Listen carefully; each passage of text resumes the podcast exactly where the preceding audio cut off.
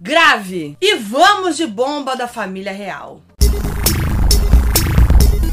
Chamou, meu anjo? Olá, internet! Muito que bem, agora em dezembro, Meghan Markle e Príncipe Harry lançaram o documentário Harry and Meghan pela Netflix. E aí, em seis episódios, o Doc conta toda a jornada de vida do casal, desde quando eles se conheceram até o momento atual. E aí, né, que o lance é que o documentário mostra detalhes sobre várias polêmicas envolvendo a família real, tipo o afastamento do casal da família, né, e a relação conturbada entre Harry e o príncipe William. O Doc também critica a mídia britânica, falando em detalhes como a perseguição que rolou por vários anos afetou a saúde mental e a vida do casal. Mas claro que logo quem? Foque e FBI não podia ficar de fora, né? Trouxe aqui os maiores bafos do documentário, então cata sua coroa ou não. Pega a pipoquinha e vem comigo. Mas vamos começar com algo leve, né? Que é a forma como Harry e Meghan se conheceram, que a gente vê detalhes. Eles contam que se conheceram em julho de 2016 pelo Instagram. Uma amiga do Harry postou um vídeo com a Meghan com aquele filtrinho de cachorro do Snapchat, lembra? E aí, Harry viu aquilo, falou: Meu Deus, quem que é essa gata? E foi logo perguntar pra amiga. Aí a amiga disse pra Megan que ele tava afim dela, se poderia marcar um encontro pros dois e tal. E a Megan deu uma olhada no feed dele, curtiu as fotos que, né,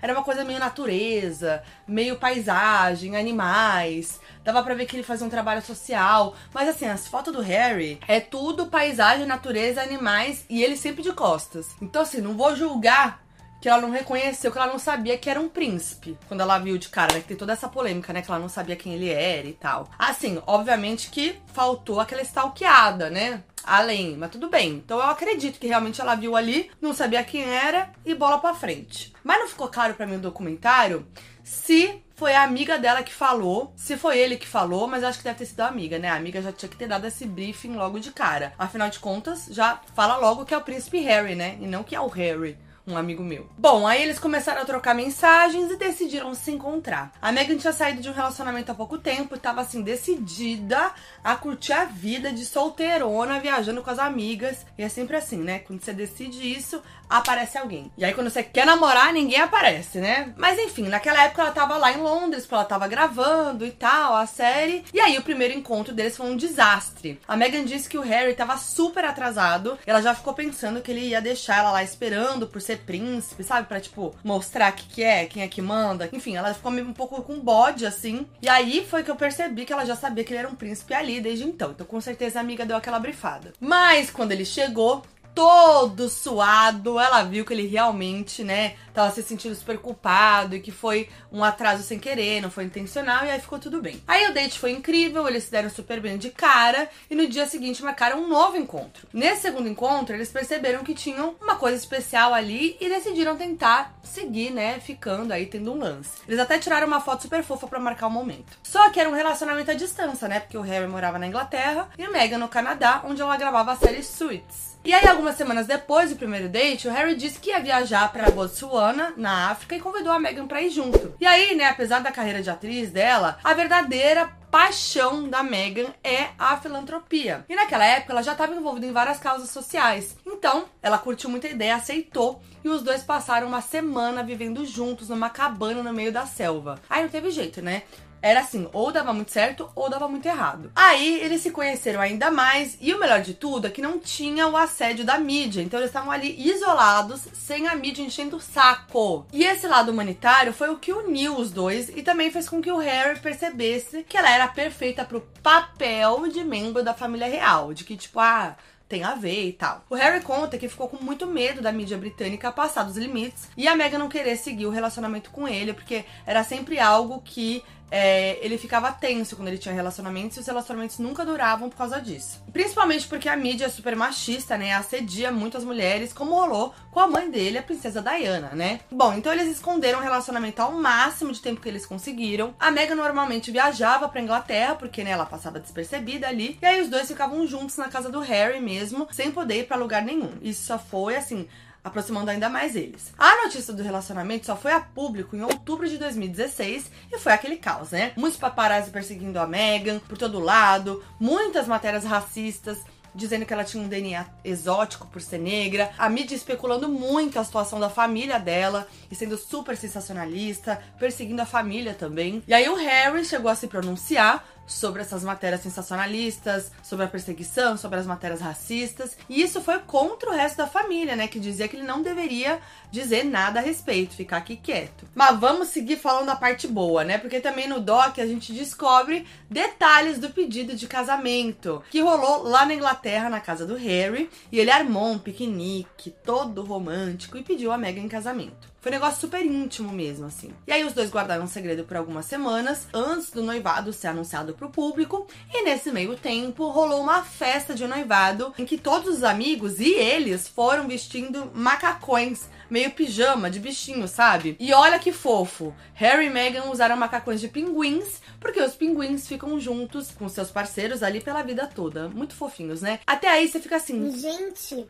realmente é a história de um príncipe e de uma princesa, como nos contos de fada. A história parece filme real, gente. É bizarro. Aí o negócio vai se escalonando, né? Como a gente sabe. Harry e Meghan também falaram um pouco sobre a sua relação com a rainha Elizabeth. A Meghan contou que a Betinha foi o primeiro membro sênior da família real que ela conheceu e que foi tudo meio no susto, assim. Um dia, eles saíram pra, jantar, o Harry e a Meghan, em um dos castelos da família. Aí, quando eu tava chegando, o Harry disse que a Betinha tá lá e perguntou se a Meghan sabia fazer a reverência. Óbvio que ela não sabia, né? Meghan toda americana, achou que era uma zoeira, mas era verdade. Então, quando conheceu a rainha, ela fez uma cortesia super longa e exagerada, porque ela não sabia muito bem como fazer. Mas depois, a princesa Eugene e o seu marido disseram que ela foi ótima e tudo mais. E aí, esse é um momento bem engraçado do documentário, eu acho, mas levantou uma polêmica dos chatos, né? Porque alguns britânicos acharam que a Meghan tava zoando a cultura deles. Porque ela vai lá e imita o jeito que ela fez na, na hora ali, né? E é bem exagerado mesmo. E aí tem gente dizendo que o Harry não gostou da brincadeira dela ali no documentário, porque quando ela encena essa reverência, ele tá meio sério. E assim, óbvio que eles não falaram nada a respeito da polêmica, mas dá pra perceber que era só uma zoeira com a própria Meghan mesmo, e não com a cultura britânica. E o Harry tem aquele jeitão mesmo, ele até tá,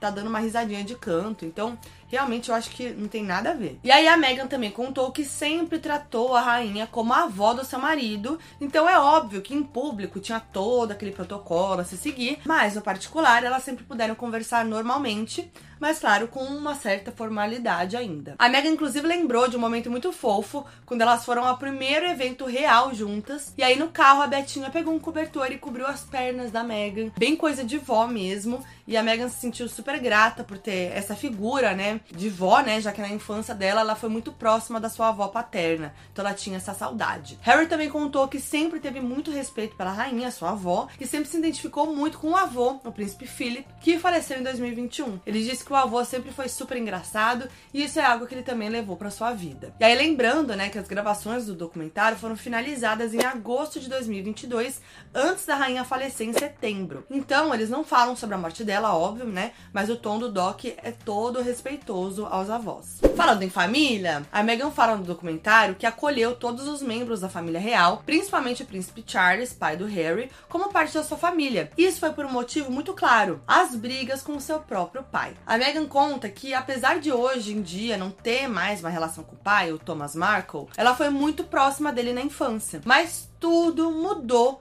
dias antes do casamento de Meghan e Harry, em 2018. Tava tudo certo de que o Thomas, pai dela, iria ao casamento e levaria a Meghan até o altar. Saíram até fotos dele se preparando para o casamento, pegando as medidas pro terno, fazendo exercícios, lendo um livro sobre a história da Inglaterra. Gente, só que olha o absurdo, essas fotos foram encenadas. Sim, dias depois, Meghan e Harry souberam que tava para sair um furo de reportagem dizendo que as fotos não eram reais e que Thomas tinha aceitado o dinheiro da imprensa para posar para as imagens. Olha isso. Aí a Meghan ligou correndo pro pai, perguntou se isso era verdade e ele disse que não. Ela disse, né, então que mandaria um jatinho levar ele pro Reino Unido pro casamento, para que ele tivesse protegido quando essa notícia estourasse. Mas ele não quis. Ele então, gente, parou de atender as ligações de Meghan, mas falou pro TMZ que não só não a levaria ao altar, como não tinha sido convidado pro casamento, o que era mentira. Ele tava meio que se desconvidando do casamento, porque ele tinha sim sido convidado, tudo segundo a Meghan, Harry e tal. Dias depois saiu outra notícia dizendo que ele tinha sofrido um ataque cardíaco por causa do estresse dessa situação do casamento. Aí a Meghan ficou desesperada mais uma vez e começou a ligar e mandar mensagens sem parar. Mas quando ele respondeu,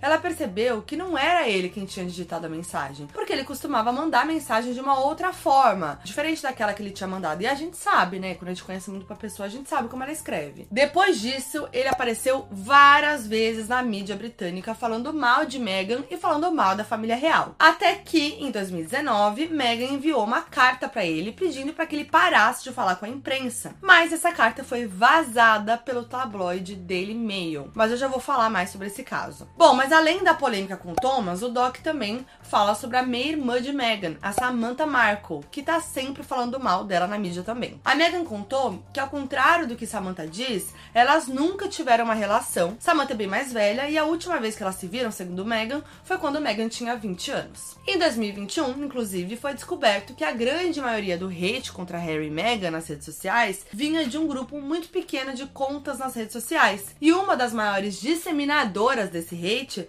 era quem? A irmã, a minha irmã Samantha, que tinha tido sua conta suspensa por isso, mas criado outras para continuar disparando ódio contra o casal. Gente, que maturidade é essa? Isso que é a irmã mais velha, hein? Bizarro. Pra gente ver como idade não tem nada a ver com maturidade, não é mesmo? Que caos. Isso tudo, assim, no momento tenso já pra Mega, né? Bom, a partir de agora eu vou entrar nos assuntos mais tensos do documentário. Mas antes de tudo, a gente precisa entender a relação entre a monarquia britânica e a imprensa. Vamos lá. A família real britânica existe há muitos séculos e é um dos maiores símbolos do Reino Unido. Eles são super populares, assim, com, né, povo mesmo. Mas para manter essa popularidade com o povo, eles estão sempre fazendo visitas oficiais e mantendo o contato próximo com o público. E para divulgar tudo isso, cada palácio da família real tem um setor de imprensa que divulga notícias boas e relevantes sobre a família. Com a morte da rainha, a dinâmica das casas mudou. Mas como eu tô falando da época em que Meghan e Harry faziam parte dos membros sênior da família real,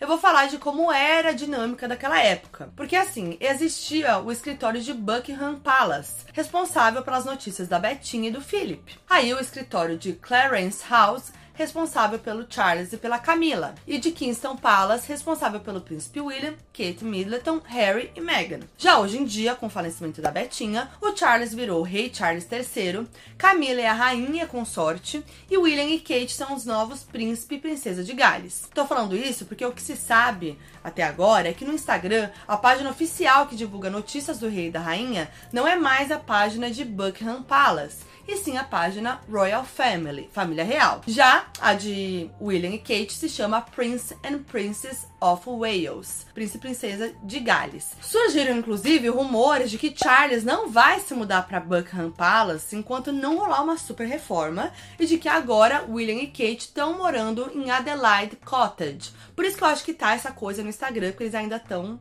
se organizando lá. Mas bom, vamos voltar a explicar a dinâmica desses escritórios. Esses escritórios divulgam essas notícias nas redes sociais, mas também para a imprensa, que é quem publica, ou seja, a família real depende da imprensa para divulgar o que fazem. E assim manter esse contato próximo do público. E como a família real é mantida por dinheiro público, os tabloides se veem no direito de assediar e ultrapassar qualquer limite para conseguir notícias da monarquia. O documentário, inclusive, mostra uma viagem que Harry e o irmão e William fizeram com a princesa Di, em que ela vai confrontar os paparazzi porque eles estão tirando fotos não autorizadas dos filhos. Eles perseguem o tempo inteiro, não dão uma trégua. E as crianças tudo pequena. Então, assim, gente, não tem limites. Os fotógrafos, eles fazem de tudo. Eles invadem propriedade privada, vazam documentos confidenciais e publicam histórias falsas mesmo. Eles não estão nem aí para as consequências. E olha isso, agora que vem a treta. Sete veículos britânicos também pertencem à Rota Real, um sistema em que possuem prioridade em relação às informações sobre a família. E desses sete veículos, seis são tabloides. Os jornais que cometem um assédio e passam de todos os limites. Então essa informação é muito chocante porque mostra que a família real faz parte desse sistema e alimenta esse sistema. Eles querem que as notícias sejam divulgadas mesmo. Então assim, é muito preocupante e isso me remete a toda aquela teoria da conspiração em relação à morte da princesa Dai, né?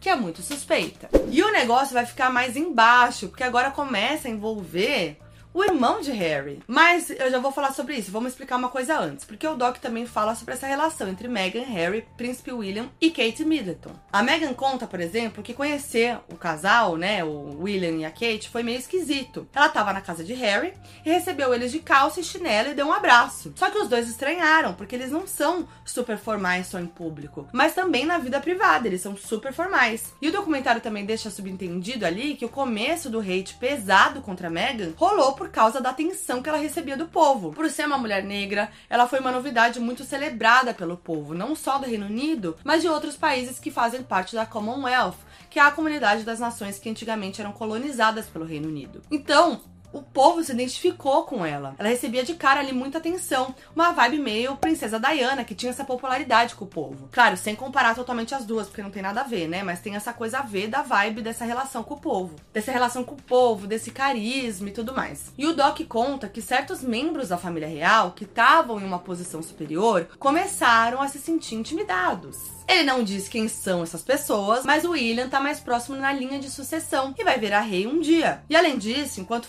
falavam ali sobre isso, apareceu na tela manchetes dizendo que William e Kate tinham sido ignorados em compromissos públicos. E aí parece que tá falando deles mesmo. O Harry também revelou que dentro da equipe de imprensa de Kingston Palace, onde os quatro moravam, tinha uma equipe dedicada a William e Kate e uma dedicada a Harry e Meghan. E essas duas equipes não trabalhavam sempre a favor uma da outra. Olha que tenso. Tinham momentos em que que histórias ruins sobre William e Kate iam sair na mídia, e aí a equipe deles, então, conseguia fazer essa história desaparecer. Mas ainda sobrava um espaço na primeira página dos tabloides para uma fofoquinha da família real. Então, para favorecer os seus patrões, a equipe de William e Kate trocava histórias deles por histórias de Meghan e Harry, e muitas vezes histórias negativas e falsas. Isso foi algo que Harry e William juraram nunca fazer um contra o outro. Eles são irmãos, né? Então, quando começou a rolar, o Harry foi atrás do irmão perguntar o que estava acontecendo. E aí o William disse que nunca faria isso. E aí o Harry perguntou: "Beleza? Mas você tá vendo o que está acontecendo, né, meu anjo? O que, que você vai fazer para impedir?" E o William não fez absolutamente nada desse deixou o circo pegar fogo. E aí foi depois disso que os dois decidiram separar os seus escritórios, para Harry ver se assim, né, as notícias negativas sobre Meghan paravam. E aí eu quero levantar uma teoria aqui, amores. Os tabloides começaram a detonar a Meghan lá pro final de 2018. Só que em 2019 surgiram os rumores de que o William estaria traindo a Kate, vocês lembram? E aí, será que as histórias que o casal tava tentando encobrir tinham a ver com isso? É, amores. Bom, em 2020, quando Harry e Meghan anunciaram o afastamento da família real, o Brexit, foi noticiado que William teria intimidado os dois para se afastarem. Aí o escritório de William prontamente lançou um comunicado no nome dos dois dizendo que isso era mentira. Só que o Harry não estava sabendo desse comunicado e nunca concordou em colocar seu nome nele. Foi nesse momento que os dois perceberam que precisavam sim se afastar, porque veja bem, a instituição estava disposta a disseminar uma mentira para proteger William, mas nunca uma verdade para proteger Harry e a sua família. Então, essas informações foram muito chocantes, porque é isso, eles deixam claro de que o William e a Kate agem também em favor a eles próprios e que essas notícias negativas sobre Meghan e Harry, principalmente sobre Meghan, podem sair da própria família querendo abafar uma coisa ou outra e tudo mais, ou querendo acabar com a imagem da Meghan, né? Já pensou nisso? E aí, depois das revelações do documentário, surgiram notícias na mídia, divulgada pelos tabloides, então a gente nunca sabe se é verdade ou se é mentira, de que o William ficou chateado com a exposição e que a relação dos dois, dele e do Harry, é irreparável. Já tá claro que é irreparável, né? E essas mentiras espalhadas pela mídia impactaram muito a saúde mental da Meghan, como eu já contei aqui no canal até. As notícias negativas começaram a surgir com mais força na época em que ela estava grávida do Art, que é o primeiro filho do casal. E aí criticavam tudo, gente, até é, que ela passava muito tempo com a mão na barriga. Olha as histórias. E é muito interessante a gente colocar essas matérias lado a lado. Uma da Kate, outra da Megan, sobre essa história da mão na barriga. Que a de Kate dizia que era super fofo, enquanto a da Megan só criticava ela por fazer isso, por ficar com a mão na barriga. Olha a diferença. Isso só mostrava que, além de bizarras, essas notícias eram super racistas. Chegaram a dizer que a família de Meghan descendia de traficantes de drogas, que os projetos sociais que ela apoiava estavam ligados ao Estado Islâmico, coisas bem pesadas mesmo. E tudo isso enquanto ela estava grávida, cheia de hormônios, muito vulnerável. E aí a Megan conta que percebeu que as pessoas realmente acreditavam nas fofocas quando ela estava num compromisso real e uma mulher disse que achava errado o que ela estava fazendo com o pai, sendo que tudo que rolou com o pai foi culpa do próprio pai da Megan. E aí a partir daí a Megan começou a ficar cada vez pior, ela ficou muito deprimida e chegou a cogitar suicídio, algo que ela já falou sobre na, na entrevista que deu pra Oprah. Então imagina tudo acontecendo, a mídia em cima dela, paparazzi, ela sem privacidade, é, muito racismo acontecendo, perseguição da mãe dela, racismo contra a mãe dela, o pai dela falando dela na mídia, a minha irmã falando dela na mídia, é, causando hate. Gente, um caos. E ela grávida, meu Deus do céu. E o Harry, infelizmente, não soube lidar muito bem com a situação a princípio. Ele conta que o Harry da instituição tomou conta do Harry marido. E ele ficou mais preocupado em fingir que as coisas estavam normais do que em ser um suporte para Meghan. Mas quando ele percebeu o estado em que ela estava, foi quando começou a arquitetar os planos ali para se afastar da família real. Foi aí que deu o, o clique nele. O casal também contou que a família sabia da gravidade da situação, mas impediu a Meghan de procurar terapia com argumentos de O que as pessoas vão pensar se descobrirem isso? isso tudo sem citar o caso de racismo de dentro da família real, né? Lembra desse bafo? Eles citaram essa situação de racismo de dentro da família real na entrevista com a Oprah, mas no documentário eles não falaram nada. Bom, mas o primeiro grande evento que gerou o afastamento de Meghan e Harry foi o processo contra o Daily Mail que eu comentei antes. Depois daquela grande polêmica envolvendo Thomas Markle, o pai da Meghan, por causa do casamento, ele começou a dar várias entrevistas falando mal de Meghan e da família real. E a família real não estava gostando nada disso, então eles pediram para que a Meghan escrevesse uma carta pedindo para que o pai parasse de falar sobre o assunto. Aí a Meghan enviou para o seu secretário nos Estados Unidos e tomou cuidado para que a carta não fosse vazada. E mesmo assim, ela foi vazada. O Daily Mail teve acesso à carta e publicou, mas omitiu todas as partes em que a Meghan fala que a culpa do afastamento dela e de Tom, e do pai, e de tudo que estava acontecendo, era da mídia. Muito conveniente, não é mesmo? A Meghan achou que aquilo foi uma grande invasão de privacidade, e foi, e algo completamente ilegal, e procurou o pessoal do palácio para pedir que rolasse um processo. Ela ficou semanas esperando e nada rolou. Então ela decidiu processar por conta própria mesmo. O processo foi noticiado de forma muito negativa pelos portais e o Daily Mail chegou a criar uma aba no site só para falar sobre o processo e lucrar mais ainda com isso. A defesa do Daily Mail até chegou a argumentar que a Meghan fazia parte da família real, então ela tinha aberto mão dos seus direitos de privacidade. Tipo assim, se você é da família real, você já sabe que isso vai acontecer, você já sabe que tem a perseguição, que você casa com a mídia junto, então você que lide, você que escolheu. Esse é o grau de abuso da mídia britânica. O estresse foi enorme e Meghan não conseguia dormir direito, não conseguia viver direito, então no meio de tudo isso ela acabou perdendo o segundo bebê que ela esperava muito triste. No documentário, Harry diz que culpa sim o processo e o Daily Mail pela perda do bebê, porque foi isso que deixou Meghan estressada a ponto de ter o aborto. Até que no início de 2021, o juiz decidiu que não precisava ter um julgamento ou uma confissão que acreditava em Meghan e deu a ela a vitória do caso. Só que o Daily Mail recorreu e o processo continuou. E foi nesse momento que um assessor de imprensa da equipe do príncipe William veio a público dar um depoimento que não foi pedido a respeito do processo, a favor do Daily Mail. O assessor Jason Knauf divulgou uma mensagem que Meghan mandou para ele, em que ela enviava a carta que tinha escrito pro pai e dizia que entendia se a carta fosse vazada. Só que raciocina aqui, esse depoimento do Jason só poderia ter sido dado com permissão dos seus patrões. Ou seja, na visão de Meghan e Harry, William sabia que Jason daria esse depoimento para atrapalhar o processo e pior, tinha aceitado, porque ele fez isso. E aí no documentário a gente vê uma conversa entre Meghan, Harry e a advogada sobre isso, e a Meghan tá muito pistola com William na conversa, dizendo que é óbvio que ele tem algo a ver. Já o Harry diz que o pior é tentarem acobertar, porque na mídia foi divulgado que Jason era um ex-funcionário deles e não do William. Mas no final tudo deu certo em dezembro de 2021 eles finalmente venceram o caso. O juiz determinou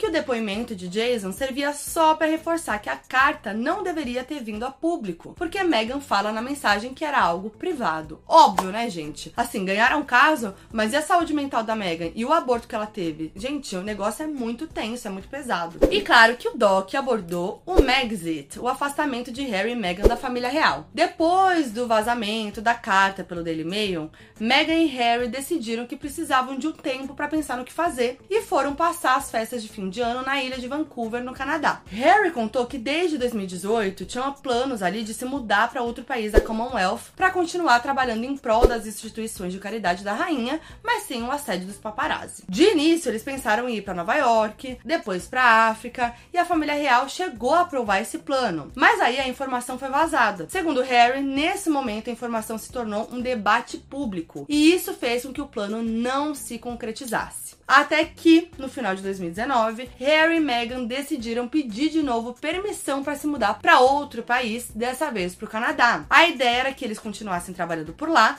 mas por conta própria, sem receber o dinheiro público da monarquia. Assim, os tabloides não podiam mais argumentar que a vida deles era de interesse público e que eles tinham o direito de assediar eles por isso. Aí o Harry escreveu um e-mail para o escritório de cada membro da família real, explicando o plano e dizendo que se não desse certo, ele estaria disposto a renunciar do seu papel como membro sênior da família real. Só que essa história foi vazada também, olha só. O que obviamente deixou claro que alguém dentro da instituição que vazou. E aí no meio disso, Harry pediu para ter uma reunião com a Betinha e apesar dela ter concordado e dito que não tinha planos para aquela semana, o seu escritório cancelou do nada de última hora, dizendo que ela estava muito ocupada, impedindo Harry de ver a avó. Então, Meghan e Harry decidiram divulgar um comunicado dizendo que eles iriam se afastar dos seus afazeres como membros sêniores da família real. E aí, inclusive, eu expliquei tudo com todos os detalhes no vídeo de linha do tempo da família real aqui no canal, tá? Vocês podem assistir depois, vou deixar linkado. Mas aí, como que a imprensa leu isso, né, meus anjos? O que mais tomou a imprensa foi a história de que eles decidiram se afastar sem contar para ninguém da família, o que era mentira, porque o Harry deixou isso muito claro na carta vazada,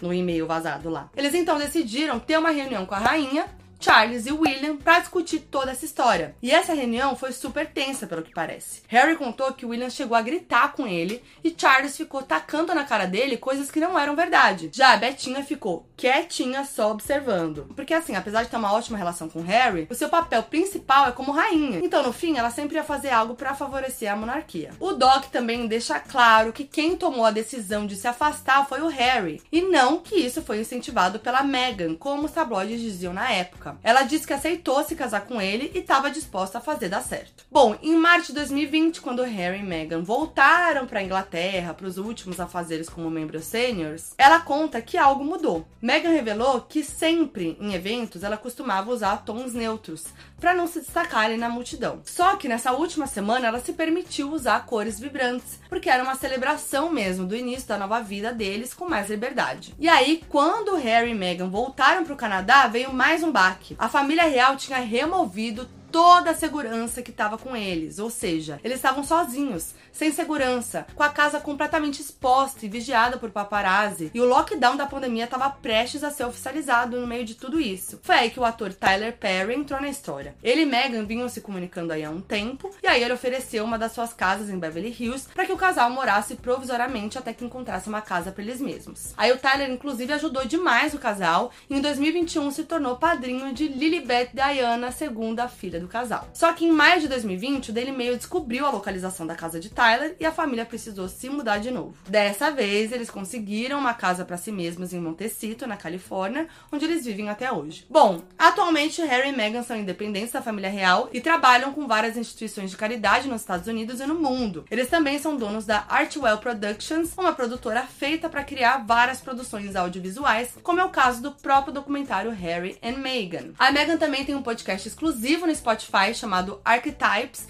em que ela fala sobre a sua saúde mental. E hoje em dia, Harry e Meghan dizem que finalmente são felizes e têm a liberdade que sempre sonharam que seus filhos teriam e que Harry sempre desejou ter, mas nunca pôde. Harry diz que sente falta do Reino Unido, mas que está contente com a decisão que tomou, porque hoje em dia é um homem mudado por causa de Meghan. The End. Fim da história. Gente, não é uma história de conto de fadas, não é uma história de princesa, príncipe e princesa que a gente vê nos filmes. Gente, é surreal essa história, né? Com reviravolta da família, família tóxica, e aí no final, e viveram felizes para sempre. Muito louco isso. Vamos ver até quando, né? Porque eu também fico pensando, eles trouxeram esse doc que é uma bomba, né? Tipo assim, para causar o caos mesmo, é aquela coisa, a gente não quer mais guardar, a gente quer falar mesmo. Mas isso atrai também notícias, isso atrai também mais uma perseguição, né? É que eles não têm mais aquela perseguição que eles tinham no Reino Unido, justamente por não estarem mais na família real e por não estarem lá. Então a mídia britânica que é realmente muito tóxica. Então, claro que eles ainda têm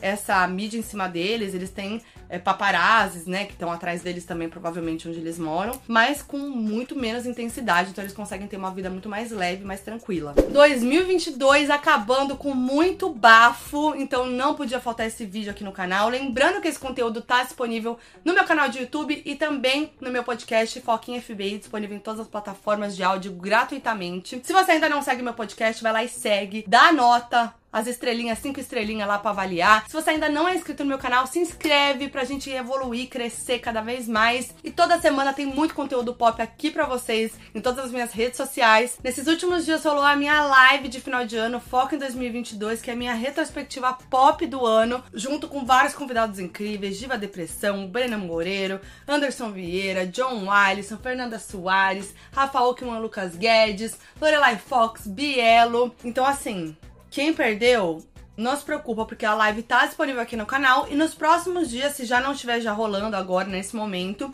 a gente vai soltar os trechos da live cortados, como vídeos aqui no canal. Então a gente vai separar por temas: bafos, memes, Kardashians, música, tem muita coisa legal. Então vão ter esses vídeos aqui no canal nesse final de ano. Também tô fazendo bastante conteúdo no Shorts, nas minhas redes sociais. Fiquem de olho. E queria desejar já para todo mundo um feliz ano novo, que vocês consigam ter uma virada de ano muito boa, cheia de boas energias pra gente voltar com tudo em 2023, que seja um ano lindo pra gente. Queria agradecer todo mundo que me acompanhou mais esse ano, pessoas novas, quem tá comigo há um tempão. Obrigada pelo apoio, obrigada por estar junto aqui comigo. E ano que vem tem mais, muito conteúdo de cultura pop. Inclusive, vai ter o QG Foquinha FBI, hein? Porque eu vou vir aí com um novo cenário, com uma nova sala. Vai ser muito legal. Eu tô muito animada. E não vejo a hora de fazer conteúdos novos por lá. Então, assim, depois desses vídeos aqui de retrospectiva pop, o canal entra em recesso, porque a mãezinha aqui precisa descansar e em janeiro a gente volta com tudo, beleza? É nóis, até o próximo vídeo!